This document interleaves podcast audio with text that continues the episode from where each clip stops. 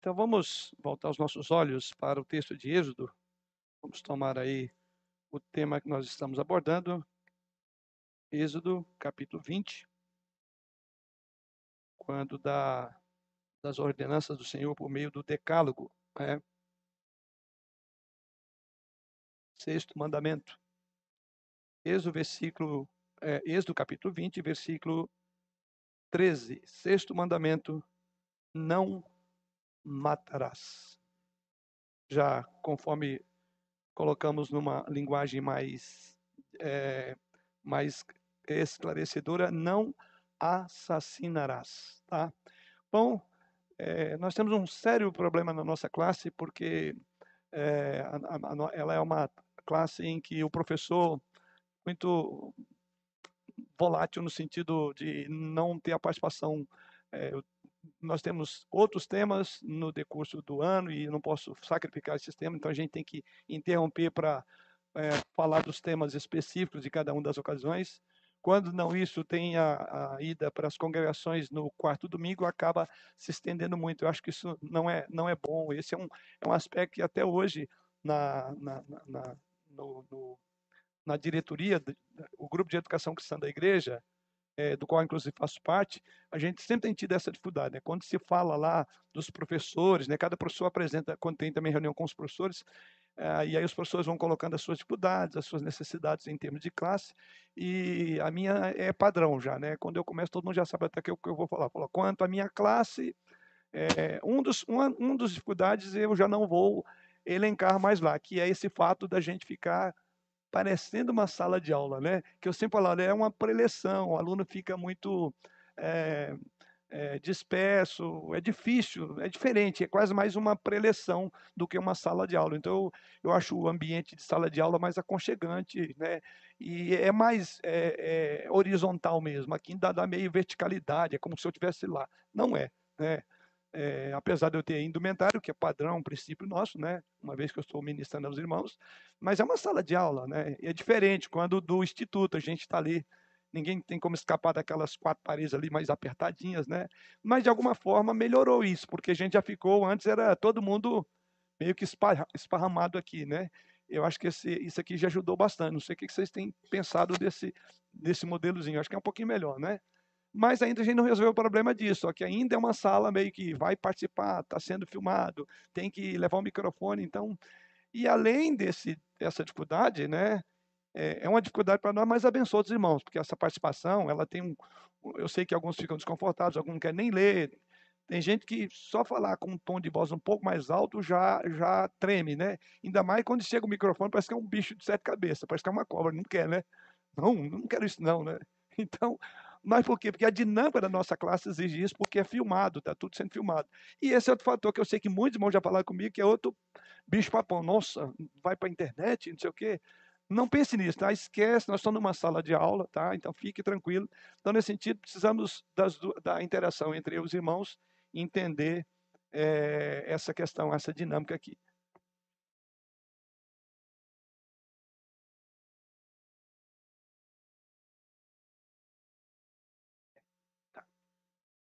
É, essa é a primeira dificuldade é, que a gente sempre tem, né, não tem como fugir em função da dinâmica. E a outra, na nossa classe aqui, é essas, essas, essas interrupções. Então, há um tempo nós estamos arrastando aí já talvez uma quarto, quarto domingo, considerando seguidos, porém de aula mesmo foram dois sobre o tema que é pena capital, que é o tema que já é, elenquei aí para os irmãos quando citei o texto, né? Li o texto de Êxodo capítulo 20, versículo 13, tá? Sexto mandamento, não matarás. Então aqui é onde nós paramos. Então, é outro problema que também tem, aí tem que recapitular para a gente, como os outros, não cair de paraquedas, né? Saber o que está sendo tratado. Então, é, essa é a dificuldade, inclusive, para o aluno que chega agora e não pegou as outras aulas, né? Então, é outra dificuldade mas exige de todos nós. Então, eu exigiria, continuando exigindo os irmãos, ou pedindo aos irmãos um pouquinho mais de paciência e,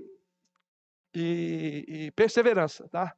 Então, vamos agora sim, se Deus quiser, vamos agora concluir o tema que já, como falamos aí, abordamos meio que quebrado em função de alguns domingos, já abordamos, é, é a terceira ocasião, se não me engano, que a gente vai voltar para esse tema e agora concluir. Bom, o que nós vimos até aqui, vale ressaltar, deixe-me olhar aqui.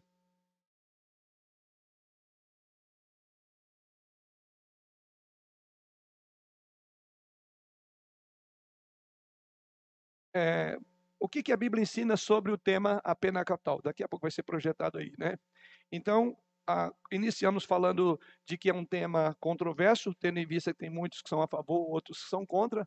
Apresentamos na introdução ali o que que, qual é o argumento daquele que é contra a pena capital e também é, qual é o argumento daqueles que são a favor da pena capital. Depois começamos a estudar na Bíblia que, à luz das, das Escrituras, independentemente das paixões envolvendo esses dois aspectos, né, a Bíblia claramente já na cultura do judeu, dada diretamente por Deus, pelas leis, né, pelo decálogo ou desdobramento do decálogo, ali vemos vários crimes, chamados crimes é, e punições na palavra de Deus. Foi um campo muito longo, eu creio que os irmãos lembram dessa parte, né? Os vários tipos de crimes, as especificações e o que que para cada crime deveria ser é, é, aplicado, né? Que tipo de pena era aplicado para cada um desses crimes. E assim vimos mais ou menos é, 13 observações sobre os mais variados tipos de crime e como deveriam ser tratados. Né? Depois aprendemos a própria lei de Israel, é, dada que é chamada ali de lei cerimonial, e falamos dos três aspectos da lei, né? Lei é, civil ou judicial, lei religiosa ou cerimonial e lei moral. Também vimos que dessas, desses vários aspectos da lei, é a lei civil ou, ou é, judicial, né? É, ela teve um propósito específico para um tempo específico no contexto da nação de Israel, porém os princípios que emanam dessa lei são válidos, são para sempre, tá? Eles são aplicáveis hoje, tá? Quanto à lei cerimonial ou religiosa, vimos que eles, essas realmente foi cumprida por meio Jesus Cristo, dentre essas leis que eram apresentadas, todo o trabalho sacerdotal, todo o sistema de, de é, sacrifício, todo ele tinha um monte de leis, de prescrições. E quando Jesus Cristo veio, ele diz né, ele cumpriu essa lei. Então não tem, não tem sentido que essas leis continuem sendo evocadas hoje, porque elas tinham como propósito apontar para Jesus Cristo, e à medida que Jesus Cristo veio, ele diz: Não penseis que vim revogar a lei, vim cumprir. Eu estou só pegando o geral que nós aprendemos até aqui. E aí paramos um pouco na questão, peraí, então qual a lei que deve reger as nossas relações hoje? Aí citamos o decálogo. E aí falamos que a chamada lei moral, ela não passou, ela não perdeu a sua validade, tá? Não perdeu a sua validade, tanto é que Jesus Cristo no seu período, os irmãos devem lembrar dessa aula, né? ele evocou várias vezes o decálogo, inclusive para aplicar na vida é, de pessoas que vinham ter encontro com ele, citando como para caso, aquele caso do jovem rico, falou, eu cumpro o mandamento, Jesus que diz, olha, isso já passou, esquece isso. Não, não. Aliás, Jesus Cristo provou ele a partir do próprio decálogo. Ele falou, tudo bem, já que você conhece o mandamento, faz o seguinte, vai, vende tudo que tem e dá aos, aos pobres. Ou seja, ele quebrou o primeiro grande mandamento, que não amava a Deus coisa nenhuma acima de tudo, porque o, o, Deus dele era o mamon, o Deus do dinheiro, da riqueza, e muito menos o próximo, porque ele não queria compartilhar. Então Jesus Cristo experimentou, vamos chamar assim, no período da graça, que alguns falam, não, agora vivendo no período da graça, a lei não tem sentido. Nananina, não. A lei moral, ela está em vigor, e o próprio Jesus Cristo, lembrando aqui, é, várias vezes, tanto aqueles não pensei que vim revogar, não. Não veio revogar veio cumprir. Então, é dentro desse princípio que nós paramos no decálogo. Né? Então, outro aspecto da aula foi, bom, então, como entender o não matarás? Uma vez que aqueles que são contrários à pena capital dizem, olha, inclusive a Bíblia diz não matarás. Quer dizer, é, os mesmos que não concordam com o decálogo sobre o matar, usam do decálogo para defender o contrário. Porque diz, está vendo? A própria Bíblia diz não deve matar. Aí nós falamos, qual é o entendimento da palavra não matarás? Na verdade é o quê? Não assassinarás. Ah, por quê? Aí nós olhamos, estou chegando na nossa aula, olhamos para a, qual é a visão dos símbolos de fé reformados, tá? E aí foi um campo, eu acho que está aqui, não é? Esse foi o último campo que nós abordamos, os aspectos confessionais, né? Falamos aí da opinião de Calvino, falamos da Confissão de Fé de Westminster. é, e aí onde a confissão de fé cita alguns textos bíblicos, dentre eles Romanos capítulo é, 13, né, onde fala sobre é, que a gente tem que obedecer às autoridades, porque elas são ministros de Deus para o nosso bem, do contrário, não viria a espada sobre nós, e ali a confissão de fé é, elenca, a partir desse texto, é, algumas aplicações. Primeiramente, porque o uso da espada para a defesa dos bons, depois, para incentivo, incentivar, né? Ele diz: faça o bem e terás louvor dela. Aqui é uma citação, eu estou só trazendo à memória o que, que a confissão de fé está trabalhando, é o texto de Romanos, tá? E depois, para castigo dos malfeitores. Então, um dos aspectos da aplicação da, da, da, da, da lei, e no caso aqui da pena, e lá é espada. E até eu falei por que espada, porque na época não se falava de, de armas de fogo, né? Então era o meio, né? espada, é, guilhotina, é, enforcamento e etc. Tá? Então, Paulo fala que não é à toa que é, vem a espada, não é? Então, por quê? Para castigar. Então, está lá como um meio de disciplinar pessoas é a espada, conforme vimos no texto. E, por fim, para fazer licitamente a guerra, havendo ocasiões justas e necessárias. Esse foi um ponto último que eu acho que a gente abordou, porque muita gente falou: peraí, mas então, se não é, acho que foi a Elaine até colocou isso, não matar. Então, como é que fica a questão das pessoas que matam na guerra? Aí nós falamos, não se trata, não é uma quebra é, desse mandamento, até mesmo porque não é, no caso aí, como diz o próprio, a própria confissão de fé, é bom lembrar que eu e você subscrevemos esse documento, viu? Todo preteriano conservador que é membro da igreja sabe que um dos aspectos no dia da sua profissão de fé, se você aceita a, a, o símbolo de fé reformado, confissão de fé de Westminster, breve catecismo, catecismo maior, como expressão daquilo que nós cremos. E você diz que sim, senão você nem é membro da igreja. Então eu diria que, que é, indiretamente todos nós já somos favoráveis à pena é, capital em vista daquilo que subscrevemos. Agora você fala, puxa, mas eu não entendia, por isso está vindo o estudo. Você fala, ó, embora eu, talvez você nem fale, eu nem imaginar que eu subscrevi um documento que trata disso, que eu nem tinha olhado no documento. Então aqui está dizendo, olha, sabia que você assina um documento, você aceita ele? Então uma coisa é saber, a outra é falar, mas eu entendo o que quer dizer esse documento. Foi por isso que a gente teve uma aula falando sobre o que, que é a confissão de fé, né? o que, que os símbolos de fé é, falam sobre isso. Ou seja, agora você entende que talvez você pode poder falar, ah, mas se tivesse bem claro no dia da minha profissão de fé e batismo, eu entendesse esse detalhe, eu não ia aceitar não, viu pastor? Por isso que Jesus, usando, fazendo um paralelo aqui com a palavra Jesus Cristo, Jesus Cristo diz assim: errais não conhecendo as Escrituras, nem o poder de Deus. Eu diria, errais não conhecendo o símbolo de fé da igreja, né? Claro, isso aqui, não estou equiparando Escritura com o símbolo de fé, só estou dizendo, você precisa entender. Por isso nós somos um povo do entendimento, do esclarecimento. Então as aulas vêm exatamente para isso. E a minha a, a, minha, a minha, o meu desejo aqui é que essas aulas tenham sido de grande proveito para os irmãos para lidarem com temas que são controversos, complexos, difíceis e que são atuais.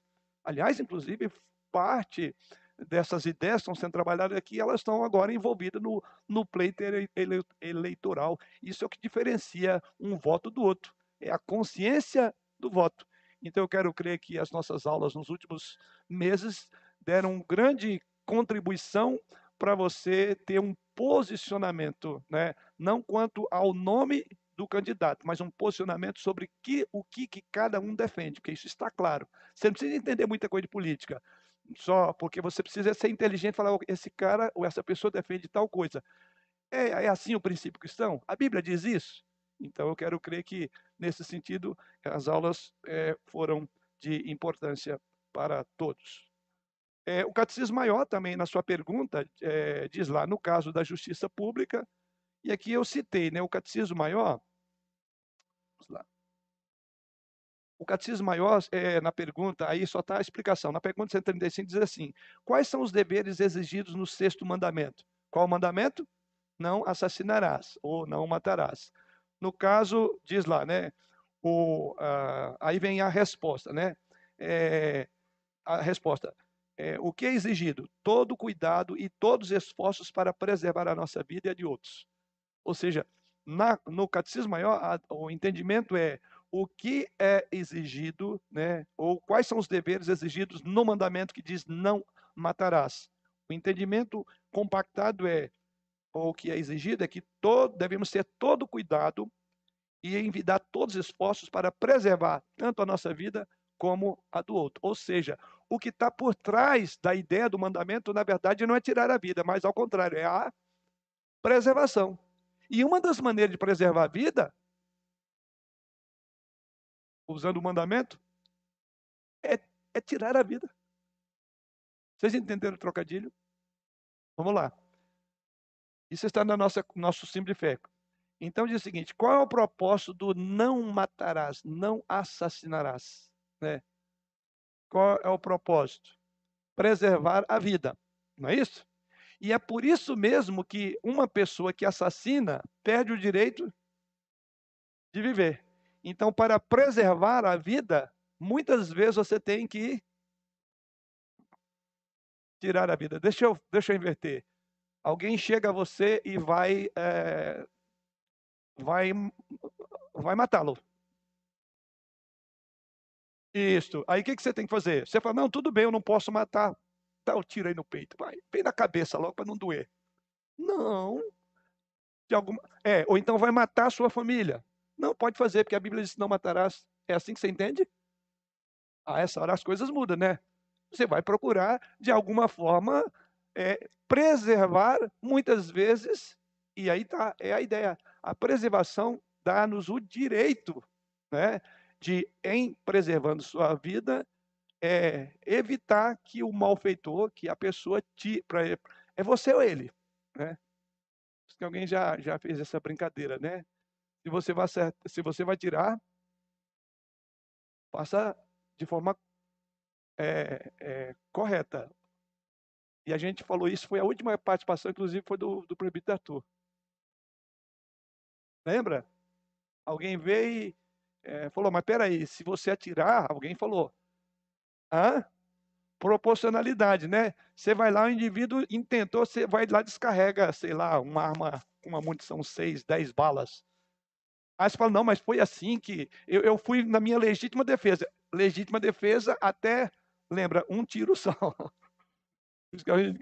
Então acerta logo, senão você vai ter problema de explicar que era legítima defesa, porque a lei vai dizer, peraí, é desproporcional. Isso é brincadeira, viu, gente? Foi o que colocaram, eu não estou dizendo isso. Mas você tem que ter uma boa pontaria, vamos chamar assim. Se você não tiver uma boa pontaria, você vai ter dificuldade de explicar por que, que ele e não você morreu. Esse é o ponto, né? Sim. Eu estou só chegando na última aula que foi exatamente isso, né? Tá. Então, pastor, mas nesse, nesse caso a gente está lidando especificamente com a pena de morte, né? Então, assim, quando a gente fala da, da execução, nesse contexto de da morte gerar menos morte, é no caso do da educação para a própria sociedade na qual ela se encontra, né?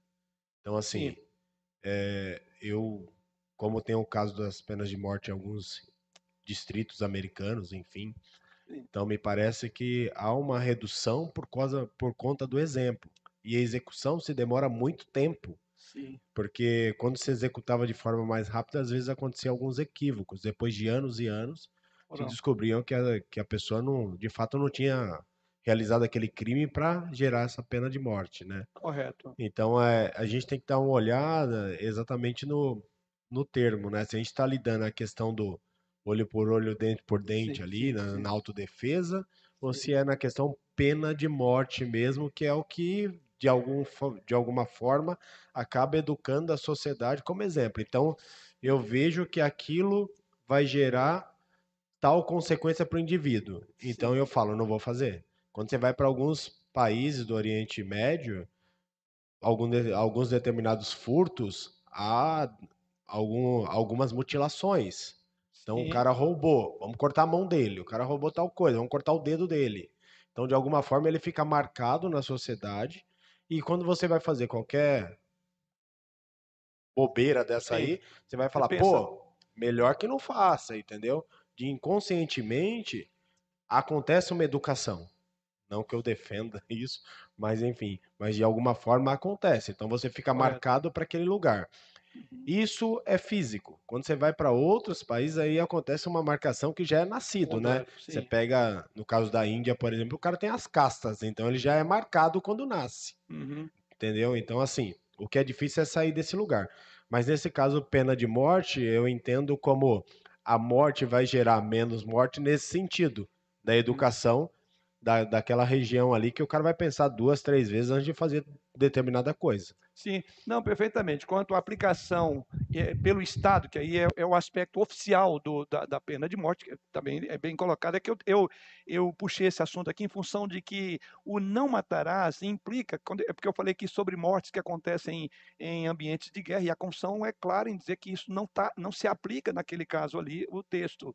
E falei aqui no sentido mais é, particular e, e, e relacionamentos que ninguém vai sair por aí, até salientei isso, né? Essas chamadas, é, é, esses grupos de extermínios, eu não sei como é que chama, tem outros nomes.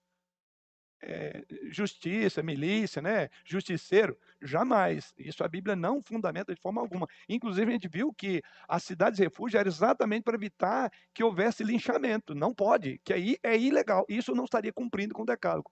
Eu só puxei esse assunto aqui porque, em várias maneiras de aplicar isso, não seria, nesse caso, a legítima defesa, porque a gente está falando aqui, o que está por trás do, do sexto mandamento? Preservação da vida.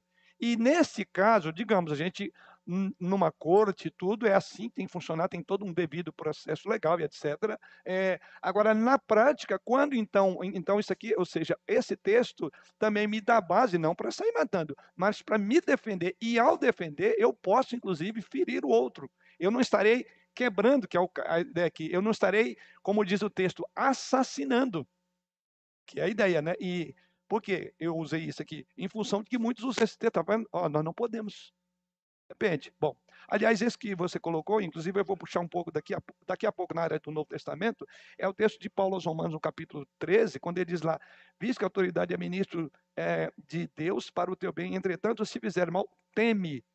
Então diz que é para temor mesmo.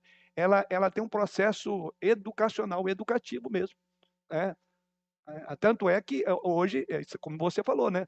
Hoje é o exemplo histórico de muitos onde ela é devidamente, de, devido no devido processo legal, onde isso existe, a criminalidade, enfim, o criminoso pensa duas vezes. Tanto é verdade que quando o indivíduo, essa ideia até da, de abrir guarda para abrir guarda não, é abrir para que o, o, cada um possa ter a sua arma. Não está dizendo que todo mundo tem que ter, mas para aqueles que quiserem ter a sua arma, de alguma forma isso inibe o ladrão. Ele vai pensar duas vezes, falar, ó, eu vou lá. Enfim, a gente sabe que o, o ladrão, se ele pega um carro que está é, aberto, o, enfim, é, pode ver que os pontos mais vulneráveis é o momento em que você está entrando e tudo, tem um monte de coisa, porque é, a, ele, ele faz cálculos também da vida dele. E está calculando qual é o jeito mais fácil. Então, quando facilita, isso faz com que o crime é, adentre. Quando existem é, barreiras, ele não vai ele vai pensar duas vezes. Então, quer queira, quer não, tem o um aspecto pedagógico essa questão de, de liberar a arma. Não estou dizendo que todo brasileiro tem que ter. A questão é a seguinte: o, o ladrão não vai saber quem tem e quem não tem. E, aliás, já está sendo feito um levantamento que já caiu o índice de, de nos últimos anos, né, desde quando o governo é, começou a encaminhar, falaram, falaram, falavam, né, aí agora é questão prática, né? O argumento dos que eram contra, tá vendo? Vai virar agora uma carnificina.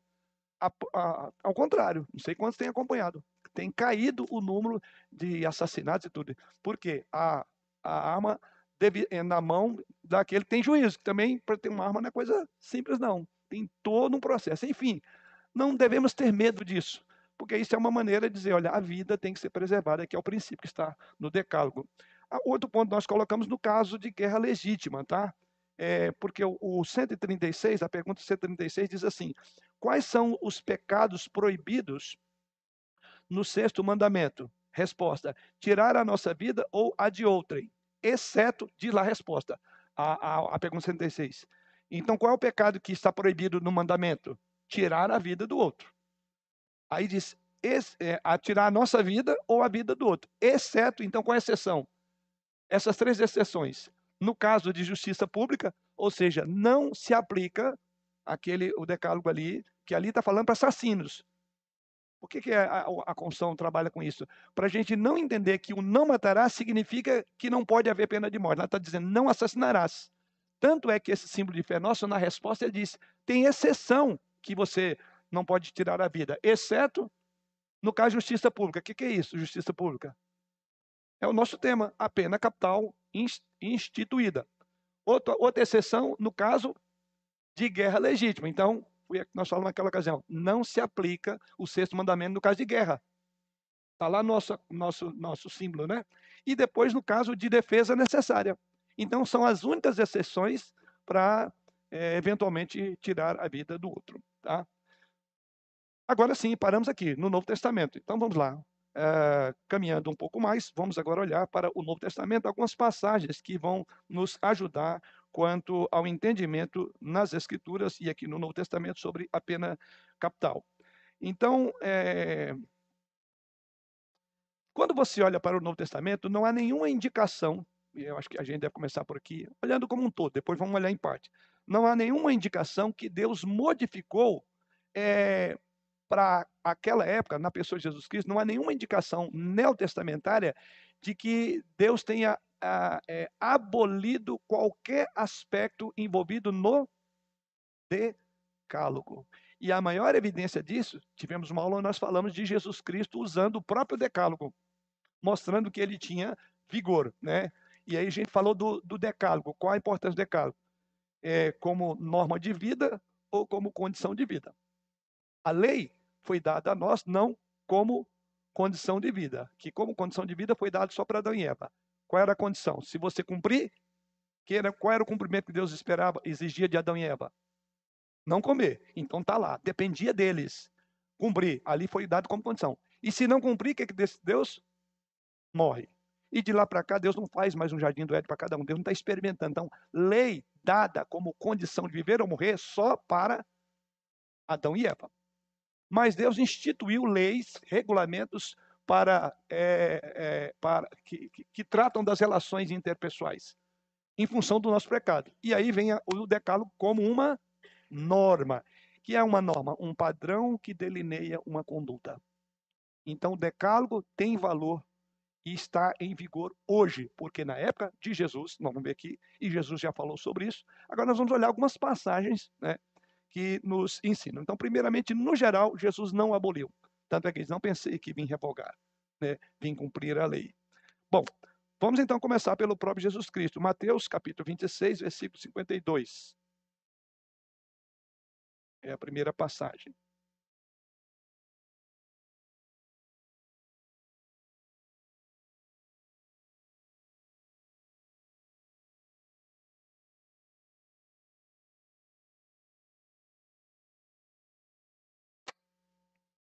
Então, vamos ver aí. E a colocação é exatamente essa aí, né? No caso específico da pena de morte, temos alguns registros onde o assunto é mencionado. E começa aí pelo Mateus 26, 52. Pode ler?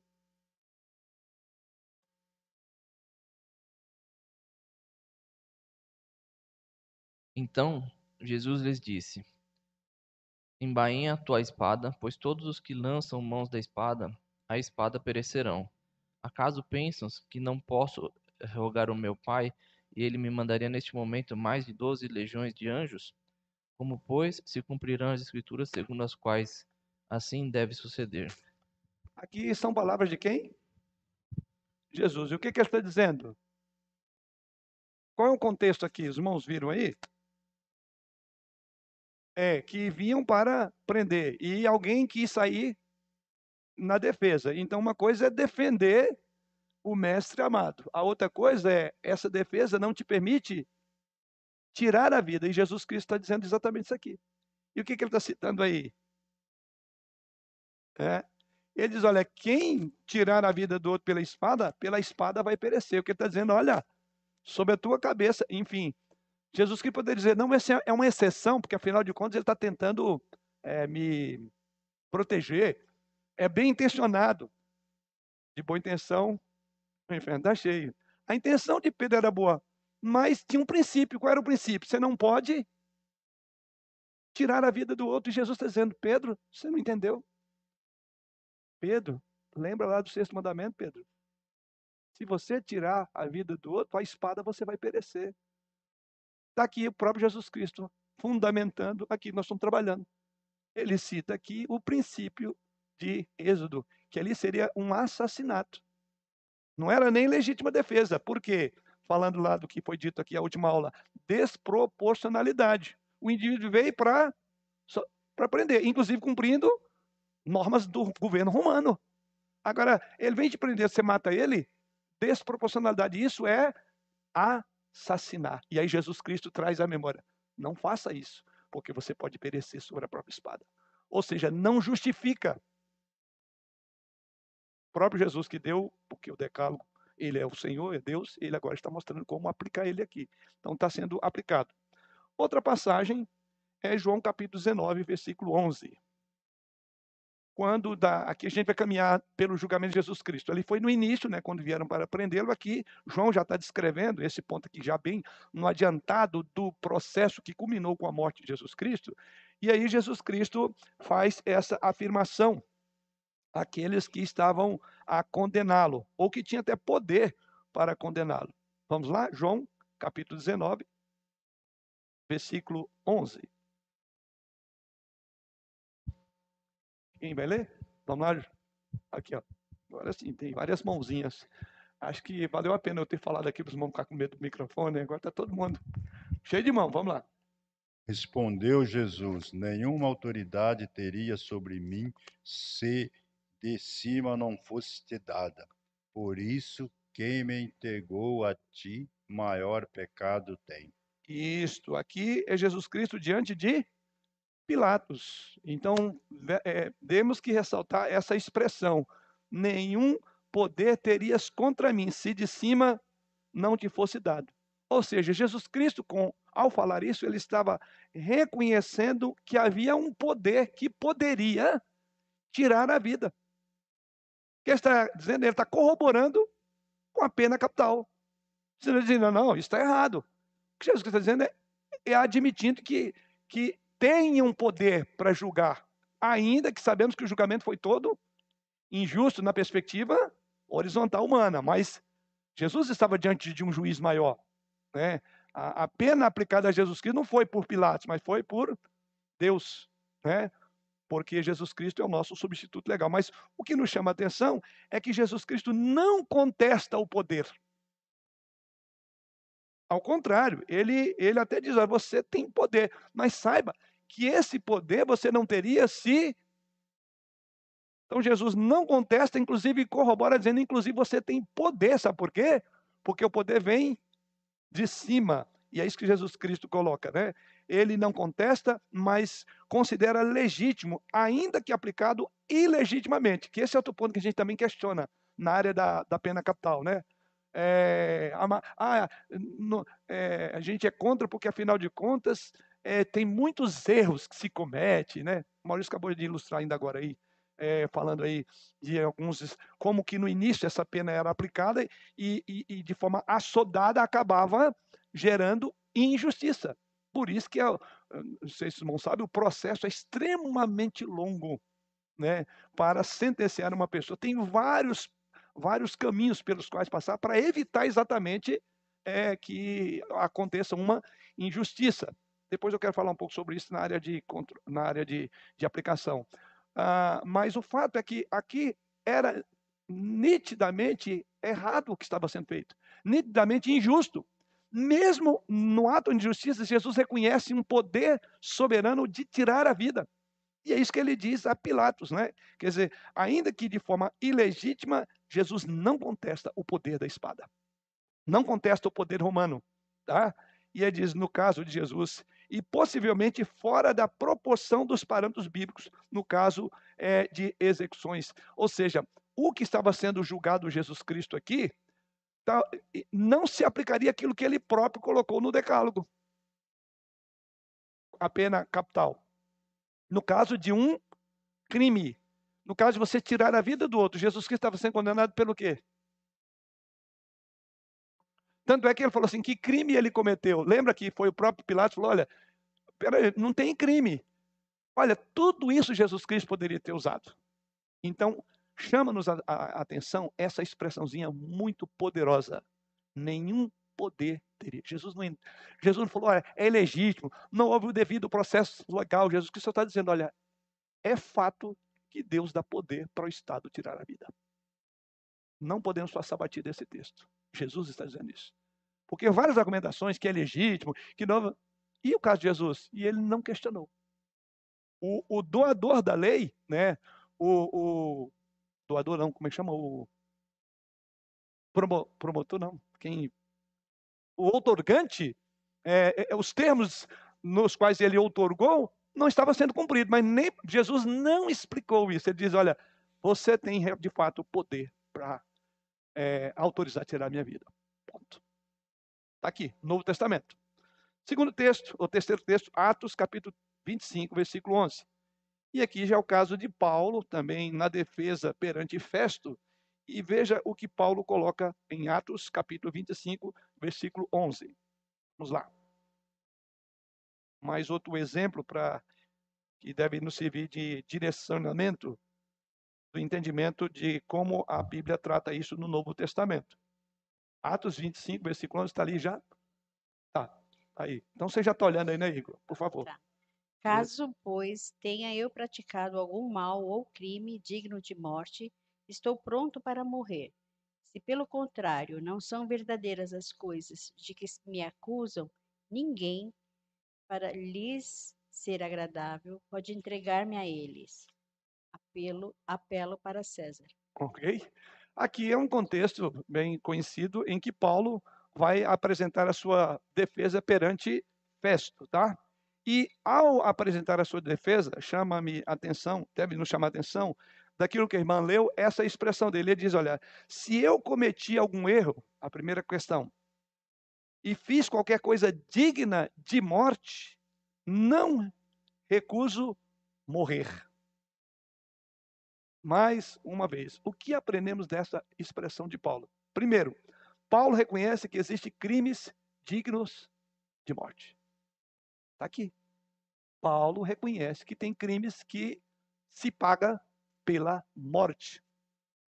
Porque Paulo, como um bom entendedor da lei, sabia muito bem o que a lei dizia, o decálogo. Então ele está falando, porque tem crimes, porque ao dizer que é, se eu cometi algum erro é, digna de morte, ou seja, porque tinham erros na época de Paulo, e o governo romano tratava disso, que levava o sentenciado à morte. Ele diz: primeiro, pelo que eu vejo, eu não cometi um daqueles crimes que é previsto na lei, que é a morte. Primeira verdade nós aprendemos nessa afirmação de Paulo. A segunda verdade, Paulo também informa que não ofereceria resistência ao recebimento da pena de morte. Primeiro ele reconhece. Onde é que ele revela isso? Não o finalzinho da palavra dele, não recuso morrer. Então, Paulo reconhece que tem crimes que se paga com a morte, e por outro lado, ele também reconhece, né, é, e diz: Eu não vou resistir, se eventualmente cometi, não vou, a palavra dele aí, não recuso morrer. É muito interessante isso, né? Quer dizer, se há algo digno e previsto, eu não vou me recusar. Quer dizer, não vou espelhar, porque eu vou entender que é natural que esse crime eu tenho que morrer. Terceira coisa que Paulo nos ensina nessa expressão. Paulo implicitamente, essas duas primeiras foram explicitamente que o texto diz. Mas implicitamente Paulo reconhece que alguma autoridade possuía, possuía o direito de condenar alguém à morte. Ou seja, ele reconhecia o mesmo que Jesus Cristo reconheceu perante Pilatos, que tem autoridades que podem determinar a execução de uma pessoa. Isso é implícito, porque ele está trabalhando é o conceito, tá? Mas implicitamente ele está dizendo, olha, eu reconheço que tem autoridades que impõem sobre o outro a morte. Vamos ao próximo texto, texto agora de Romanos. Romanos capítulo 1, versículo 32.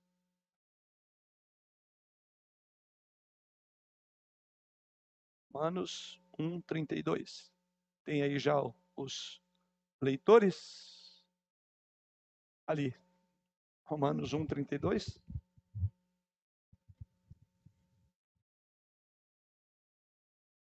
Ora, conhecendo eles a sentença de Deus, de que são passíveis de morte os que tais coisas praticam, não somente as fazem, mas também aprovam os que assim procedem. Ok? Esse é um texto bastante conhecido, aquele que diz que conforme Deus revelou aos homens, através da revelação geral, os homens, é, em vez de, de, de reconhecerem Deus, na verdade, eles fizeram ídolos e transformou a imagem, Deus em imagem de, de répteis, quadrúpedes, etc. É dentro desse contexto que a revelação geral dada por Deus e por eles não terem uma luz interior, uma luz do Espírito Santo, ou melhor, uma luz de Deus, eles misturaram e acabaram é, gerando a idolatria. E aí Paulo vai dizer como consequência de um processo de afastamento de Deus, é que esses homens se entregaram a todo tipo de paixões infames. É onde vai falar sobre a questão de homens com homens, mulher com mulher e etc. É dentro desse contexto, aí Paulo vai e usa essa expressão aí, né? Onde ele diz que essas pessoas são dignas de morte, versículo 32. Que inclusive, é, sem querer entrar nesse lado, é, o que você poderia dizer é que é, é, Paulo está dizendo que essa deturpação do modo natural dos, dos homens viverem, ou seja, dos relacionamentos, segundo Paulo, diz que isso inclusive é digno de morte. Não é que Paulo está advogando aqui uma, uma outra razão para a pena de morte. Ele diz que é, é algo tão grave, tão é, é, hediondo, tão imoral. E veja que Paulo está dizendo isso no contexto da prática homossexual. Sim. Porque a outra lá não tem muito a ver com, com a morte eterna. Alguns acham. É, já, já vi, já vi alguma nesse sentido é, Paulo não está querendo, como os outros, mandar as pessoas, usando a palavra, direto para o inferno, até mesmo que ele foi um que ele disse que ele se esforçava, se empenhava para que é, as pessoas ouvissem o evangelho quando ele diz lá firme de tudo para com todos, mas existe sim. Isso que o Eduardo colocou, já vi essa colocação, não vejo muita fundamentação por causa do próprio ministério de Paulo, que foi aos gentios, a essas pessoas perdidas. Ou seja, a experiência de Paulo no seu ministério foi de um homem que esforçou muito para não ver as pessoas morrendo sem Deus, sem esperança. O ministério dele foi isso. Então, talvez não seja isso que, que Paulo quisesse eh, dizer com essa expressão. Ele disse simplesmente que eram pessoas dignas de morte. Mas o que chama atenção, Paulo reconhece que existem pessoas dignas de morte dependendo dos atos praticados. Ou seja, é uma forma contundente, muito forte, de Paulo reprovar isso aqui. Ele chega a esse ponto de dizer, como eu falei, não vamos entrar no mérito. Mas a reprovação era tão grande, a ponto que eles olha, quem vive assim é digno de morte. Né? É por isso que Paulo não é muito bem visto no contexto dos não cristãos. E nesse contexto, porque a linguagem de Paulo sobre feminismo, Paulo bate duramente. Sobre esse assunto, Paulo não tem é, é meio termo. Por isso que ele, eh, as cartas de Paulo são muito contraditadas pelo mundo pós-moderno, exatamente porque Paulo vai numa direção bem diferente. O grande apóstolo Paulo. Né? Bom, outro texto também agora de Paulo é aos Romanos, no capítulo 13, versículo 1. É o próximo texto. Romanos 13, 1. Vamos a ele. Também sobre esse tema, ah, como Paulo via essa questão da pena capital. Romanos 13, 1. E em seguida, né? Se a gente olhar, vamos ver até o versículo. Até o versículo 5. Melhor, até o versículo 7. De 1 a 7. Romanos 13, de 1 a 7. Quem vai ler? Todo homem esteja sujeito a autoridades superiores, porque não há autoridade que não proceda de Deus. E as autoridades que existem foram foram por ele instruídas, de modo que de modo que aquele que se opõe à autoridade resiste à ordenação de Deus, e os que resistem trarão sobre si mesmos condenação, porque os magistrados não são para temor quando se faz o bem, e sim quando se faz o mal. Queres tu não temer a autoridade, faze o bem, e terás louvor dela. Visto que a autoridade é ministro de Deus para o teu bem. Entretanto, se fizeres o mal, teme, porque não é sem motivo que ela traz a espada, pois é ministro de Deus. vingador para castigar o que pratica o mal. É necessário que lhe estejais sujeitos, não somente por causa do temor da punição, mas também por dever de consciência. Por esse motivo, também pagais tributos, porque são ministros de Deus, atendendo constantemente a este serviço. Pagai a todos o que lhes é devido, a quem tributo, tributo, a quem imposto, imposto, a quem respeito, respeito, a quem honra, honra. Tá. Uma passagem bastante esclarecedora, inclusive essa é a passagem citada na Confissão de Fé que deu a interpretação conforme a gente já viu anteriormente. O que chama aqui é que esses versículos aqui, ou essa, essa parte da carta de Paulo, né, versículos 1 ao versículo número 7 do capítulo 13, o que se percebe aí é quando Paulo é, fala, a, a, ao abordar a questão da, da, da, da autoridade, é, que devemos ser submissos à autoridade, ele coloca claramente a espada na mão do governo. Vamos ver, a espada está na mão do governo, na visão de Paulo. Então, a colocação da espada na mão do governo tem uma finalidade óbvia, que dispensa qualquer tipo de comentário. Alguém comentou, acho que foi na, numa aula aí, não sei quem foi, que estavam tentando desfigurar as viaturas e tudo, falando que não podia pôr é, a, a, cor, né? Mudou, que tinha que ser branca. Não lembro quem foi comentou aqui, né? É, e que porque para não causar é exatamente o contrário. Tem que causar. Se, se os irmãos observarem bem, é, a palavra temor aqui, ela aparece mais de uma vez. No versículo 4 diz que a espada tem como propósito produzir temor. É, depois, no verso de número 5, é, ele também usa a palavra temor. Ele diz: é necessário que ele esteja sujeito não só por causa do temor da punição. A gente está mais do que cansado de saber que uma das razões pelas quais o crime tem é, é, avançado profundamente que as pessoas perderam o temor. Então, uma das ideias é temor. Então, veja que essa colocação foi semana passada, a última aula nossa, não lembro quem foi, não deve estar aqui, senão deveria ter dito, foi eu. É, mas que me chamou muita atenção, né? Ah, não, não vamos pôr cor, é, as viaturas tem que ser. Eu ainda brinquei, falei, daqui a pouco vamos pôr a viatura de cor rosa com umas rosinhas ainda desenhadas, né? Ora, o texto diz que a espada é para temor, porque de alguma forma impõe. Vamos pensar mesmo a viatura branca, tudo como ela é hoje aí, não entra no mérito disso aí, mas só mostra que quem está. Essa ideia de a, a, polícia tem que chegar, é, claro, ela tem que ser, é, é, a polícia tem que ser um, como é que chama? Um símbolo de, de proteção, de confiança. Onde ela chega, a gente tem de segurança. Falar agora eu tenho segurança. Por mais que é, esse é um aspecto que tem havido muitas controvérsias, porque tem alguns policiais que, como toda profissão que é um ponto fora da curva, aquilo mancha toda toda uma corporação, né? mancha toda uma, uma companhia, todo um batalhão, porque houve um crime, e os manos imagina o, a preocupação que, que, que os policiais têm exatamente disso. Está aqui, né? irmão Medeiros, viveu lá, comandou gente, né?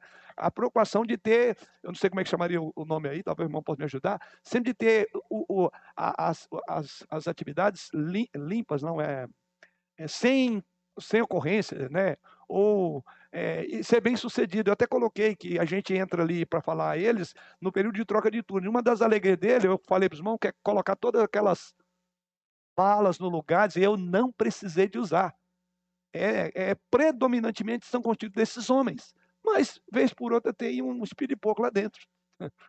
Tem um instrumento do diabo lá. E as pessoas, então, é, é, veem toda a corporação como algo de, de que não pode. Então, vamos. A questão não está, né?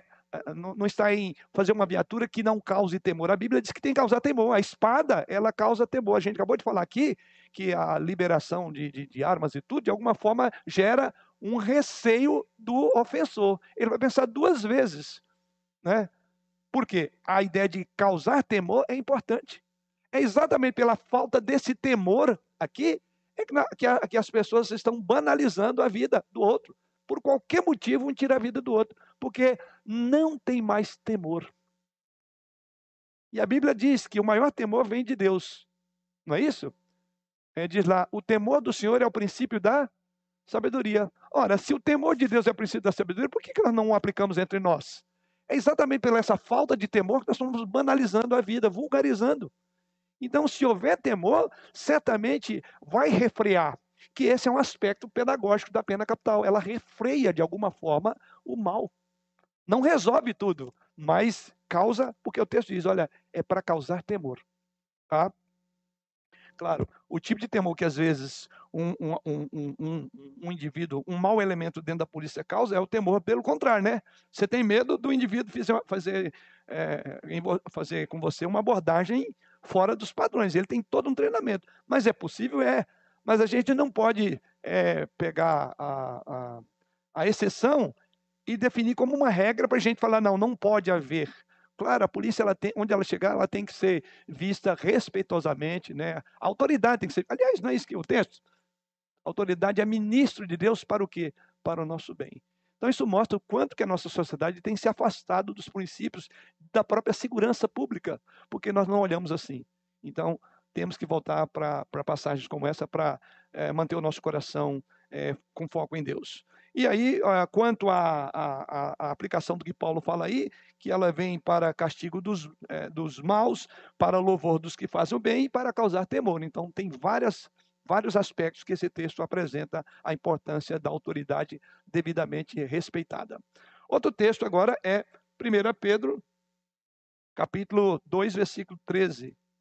Oh, peraí. O que, eu fiz aqui? Está do, do jeito que está no meu bolso. 2, 13 a 1. Estou parecendo judeu lendo de trás para frente, né? O que, que aconteceu aqui? Deixa eu achar, então. O texto é sujeitáveis a toda ordenação humana, irmãos. Vocês viram em qual versículo? 13. Ah, então é isso. Esse um aí, então, esquece, tá? Então, alguém lê para nós?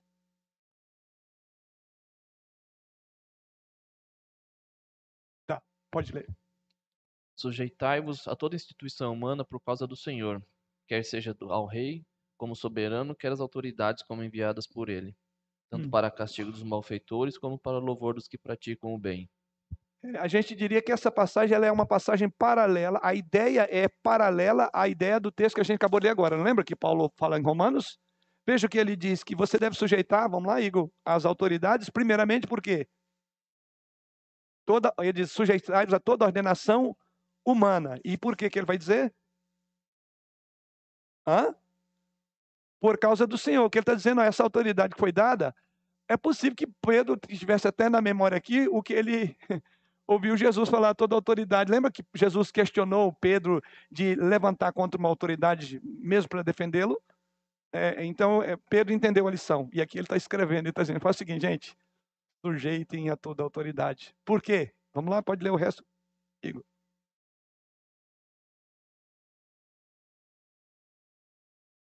porque assim é a vontade de Deus, que oh, pela primeiro... prática do bem façais emudecer a ignorância dos insensatos. Isso. Como livre que sois, não usando todavia a liberdade por pretexto de malícia, mas vivendo como servos de Deus. Isso. Então, essa é a finalidade, porque nós estamos cumprindo com o mandado de Deus. Então, claramente, eh, ele está dizendo: se sujeite exatamente para evitar que você. Então, ele diz: sujeitai-vos não somente, no versículo 18, não somente a quem? Aos bons, mas também aos maus.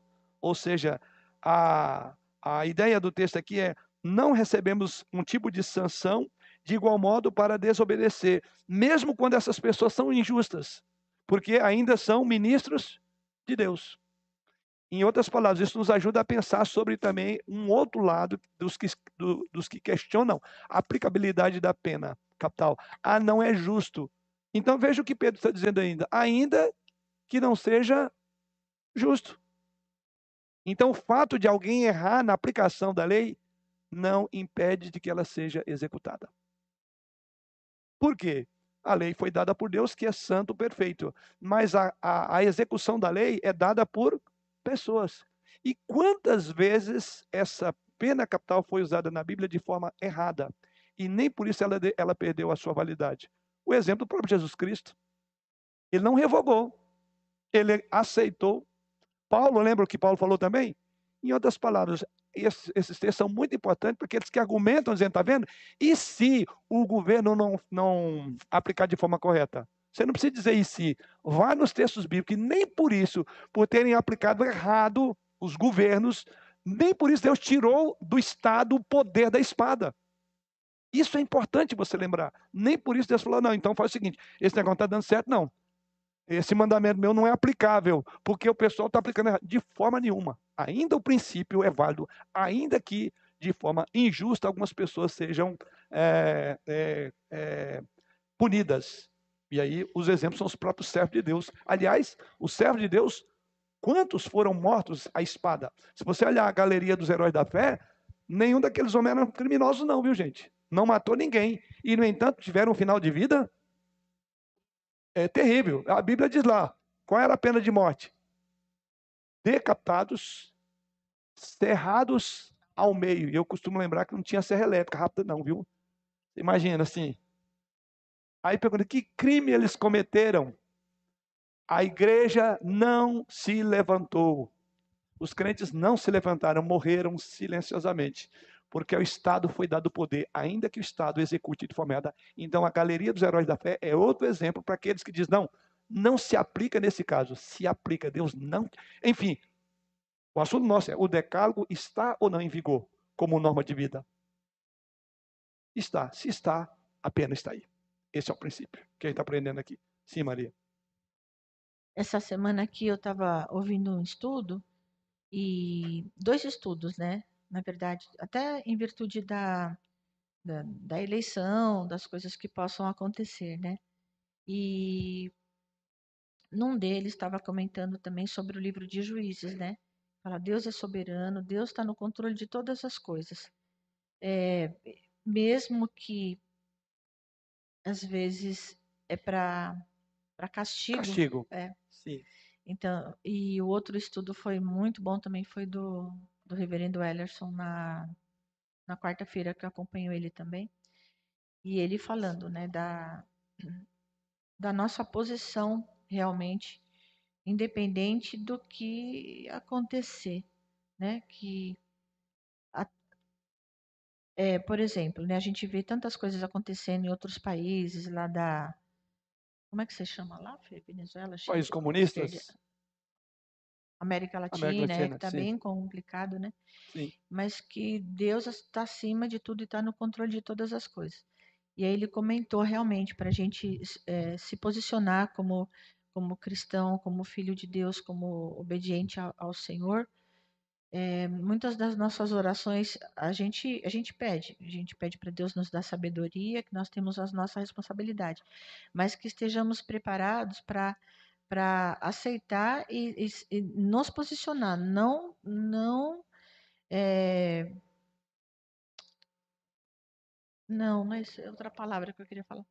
Até ele comentou assim, nas, nas orações para a gente pedir graça e, e firmeza e perseverança na palavra do Senhor, independente de, do, do que acontecer. resultado. Sim. É do resultado. Isso. É, foi isso mesmo. Porque pode acontecer de vir, e isso mesmo que aconteça, se vier um outro governo, se vier alguma perseguição, alguma coisa assim, como está acontecendo, que a gente peça a Deus a graça dele para a gente suportar as coisas. E isso é fato. Porque a gente às vezes não quer que determinada coisa aconteça. Não, não vou conseguir viver se acontecer isso, não vou conseguir. Não, Deus está acima de tudo. Pede a Deus graça para ajudar você a suportar e para que a gente nunca vá contra a palavra dele, Sim. né? Você fala assim, poxa, eu fico imaginando esses cristãos cerrados ao meio, né? não era, zzz, não era zzz, Uhum. então é, é Não terrível. era susto, não, era, Nossa, tem era carne grudada nos, nos, nos, nos dentes dos imaginou? verrotes. é. Não era simples. Então, assim, para a gente realmente pedir a Deus a graça é hoje dele, que é elétrica, né? não era, não era o. Como é que chama aquele? Não era o Jason. Não. Ai, misericórdia, per- perdão. Mas assim, diante de tudo, a gente pedir a graça por mesmo que as coisas aconteçam, Sim. para a gente nunca ir contra o que Deus ordenou para a gente, para a gente se Sim. manter firme, porque mesmo isso que possa acontecer, vir coisa torta, Deus está ali. Igual na época Sim. de juízes, né? Sim. Que teve é. uns monte que foi para correção, para. O livro Juiz é um excelente livro para mostrar É. essas várias Obrigada. idas e vindas assim do, né, quando o povo aproximava de Deus e tudo. Aliás, os cativeiros babilônico, persa, assírico, todos esses cativeiros eh, foram o quê? Uma manifestação de Deus levantando pessoas ímpias para governar sobre os justos. E todas as vezes que Deus fazia isso, era uma prova inclusive de amor, porque ele queria disciplinar o seu povo. Então, nós temos que entender que aconteça o que acontecer, Deus pode agir em disciplina, porque precisamos de ser disciplinados. Você fala, eu não preciso, todos nós precisamos. Ou Deus pode agir em graça, né, em misericórdia, né, e nos dar aquilo que nós pedimos. Né. Mas o que nós pedimos não é aquilo que é a vontade de Deus. Então, precisamos de.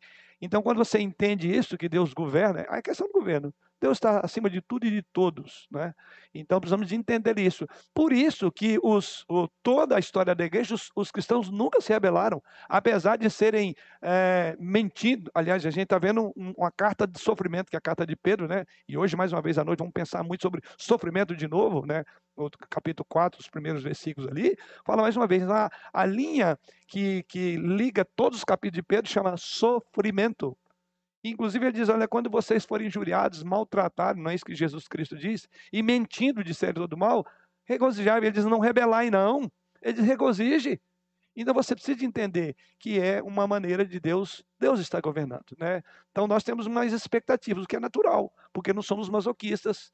É por isso que nós oramos, diz a apó- apóstola- o a- apóstolo Paulo em 1 eh, Timóteo, né? É, que nós devemos orar pelas au- as autoridades, né? Para que vivamos vida mansa, tranquila, com piedade e respeito. Então nós oramos para isso. Nós queremos o quê? Um país, uma vida mansa, eh, tranquila, com piedade e respeito. Mas a nação pode dizer: não, nós não queremos. né?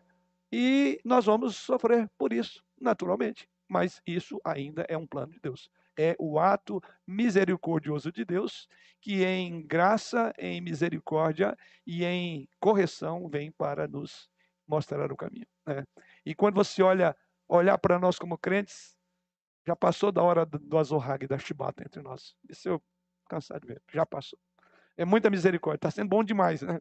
Então, não tema o que possa vir ou não vir daí. Então, precisamos de atender. Último texto, Apocalipse, capítulo 13, versículo 10. Alguém lê para nós?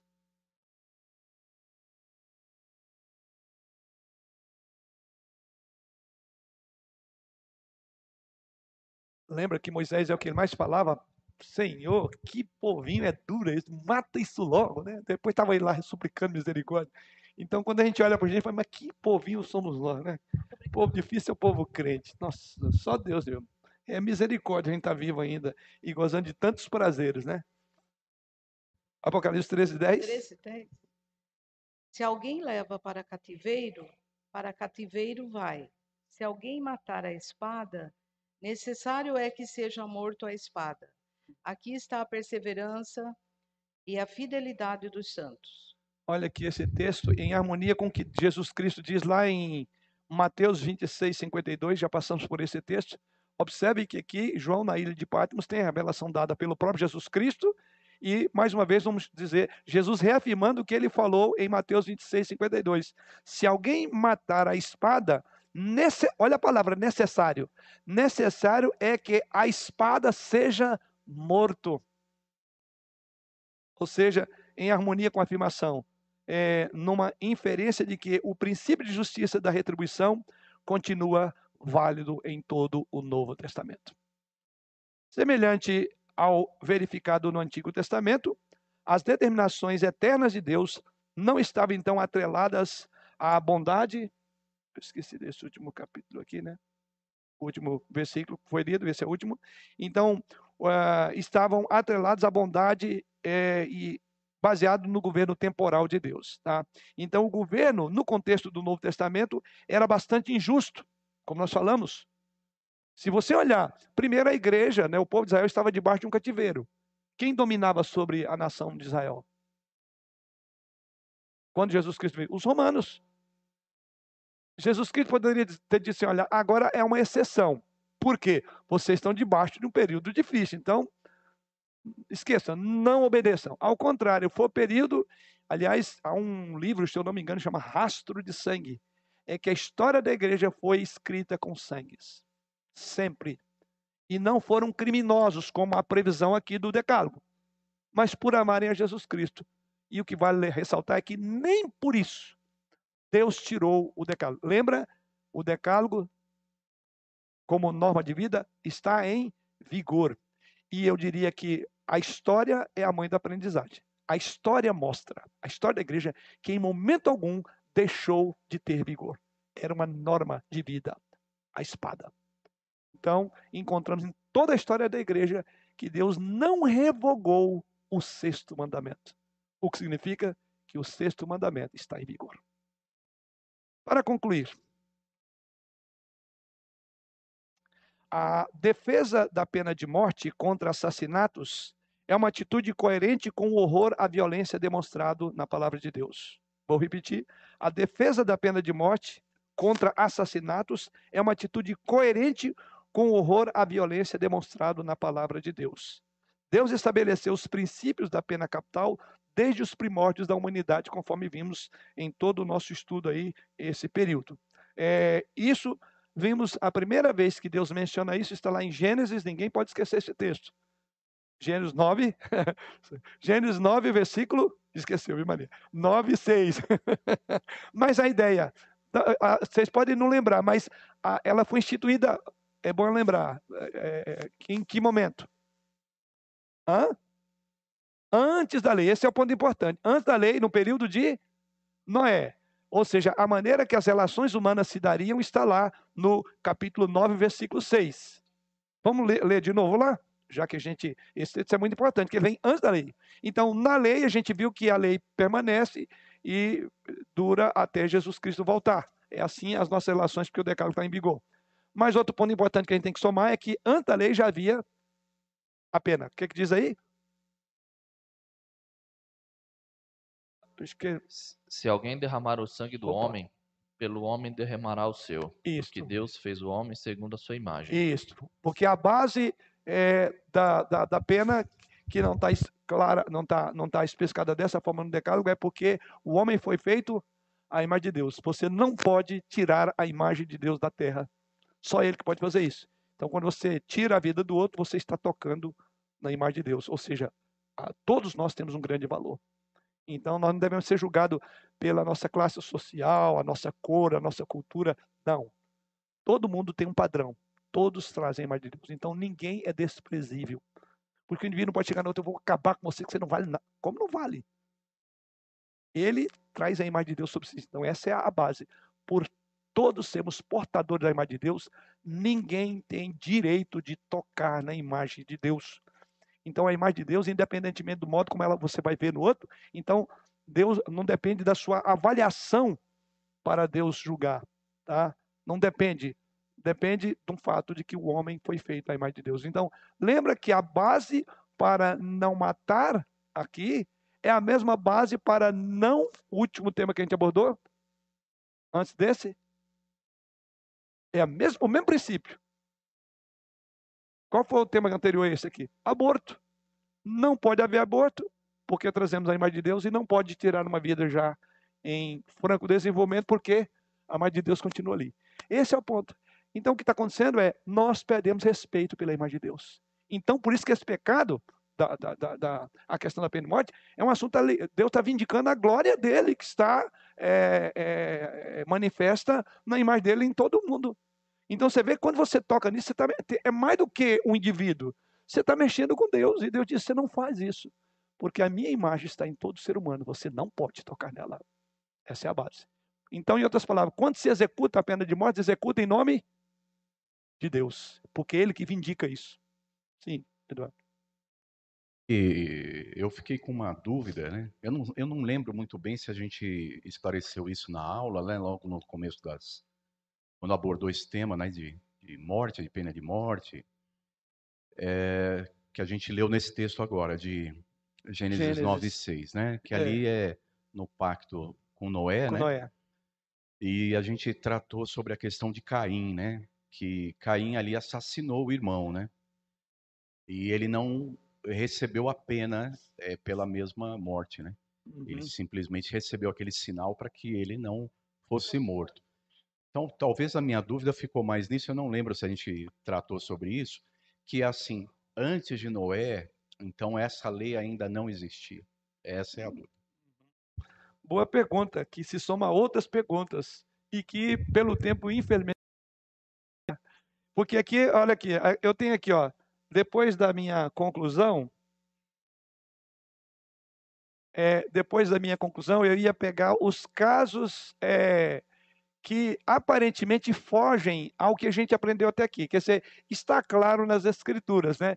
Porém, tem alguns casos. E aqui, só para os mãos, eu vou tratar desse caso. O caso daquela mulher que foi apanhada em adultério, condenada, vamos pensar assim, diretamente à pena capital. Lembra? Ah, o caso do adultério de Davi, seguido de mandar matar. Ah, enfim, esses casos estão aqui. Mas no, o Eduardo sempre ele faz isso, né? Já viram? É. Alguém vai lá, o Eduardo já vem lá, né? Então tá aí. Fica quieto aí, Eduardo. Brincadeira. É, mas é bom. né? A- Aqui a gente então seria o seguinte: a gente vai fazer a aplicação. O tempo não me permitiu, eu pensei que daria, mas não foi possível aplicar. Já concluímos, né? Então eu vou só ler essa parte da conclusão, porque aí a gente vai puxar isso num próximo encontro nosso, de uma forma breve, só para pontuar. Alguns casos, o Eduardo citou um, eu tenho outros aqui, tá? E a gente vai ver então como que é, aplicou ou não aplicou. É, você citou o caso aí antes de Deus falar a Noé, é, que seria o caso de Caim. É, e no caso de Davi, como é que foi? Davi, Deus não mandou. Ah, é, Davi foi depois, é, já tinha o decálogo. E no caso de Moisés, que matou o, o Egito. Então, nós vamos entender como entender esses casos à luz de um princípio maior, tá? É, mas vamos concluir então. Olha, o ponto é que a Bíblia ela é contra a impunidade que reina em nossos dias. A Bíblia é contra o desrespeito à vida. A Bíblia é contra desonrar a Deus. Isso é um padrão. A primeira coisa que a gente precisa pensar na concluir é isso. A Bíblia é contra. E se ela é contra, você não pode ser a favor, senão você não será um crente bíblico, tá? Esta violência que é fruto do pecado e uma prova irrefutável da necessidade da regeneração do ser humano através de Deus, não pode ser combatida com a mesma violência da parte de indivíduos ou grupos, que no caso aí nós falamos dos grupos de extermínios, mas sim pelo governo, os governos constituídos. E aí concluímos. A Bíblia é, portanto, pela lei e pela ordem, pelo respeito à propriedade à, e à vida, pelo tratamento da violência dentro dos parâmetros legais do governo, pela pena de morte, para que a sua palavra seja respeitada e a violência diminuída na terra. Em outras palavras, a não se fazer isso, está havendo um desrespeito à Bíblia. De que lado você vai ficar? Como crentes, você não tem muita escolha. Você agora entende por que que no símbolo de fé está lá a ideia da pena capital? Agora, eu espero que você agora fale, agora eu entendo por que que está lá no símbolo. Primeiro que eu nem sabia que estava, está lá, né? Segundo, agora eu entendo, né? Tem aspectos controversos no assunto? Tem. E o que eu falo de controverso não é um entendimento do assunto que está aqui.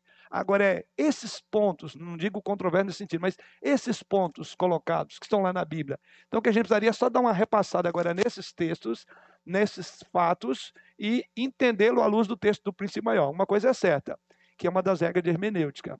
Né? A Bíblia interpreta a própria Bíblia. Passagens mais claras explicam as mais obscuras. Essas são passagens obscuras. O princípio maior governa os casuísmos. Do contrário, os princípios teriam sido mudados. Todos esses casuísmos, vou chamar de casuísmo, né? É, não houve uma alteração. O que significa dizer que ainda é válido.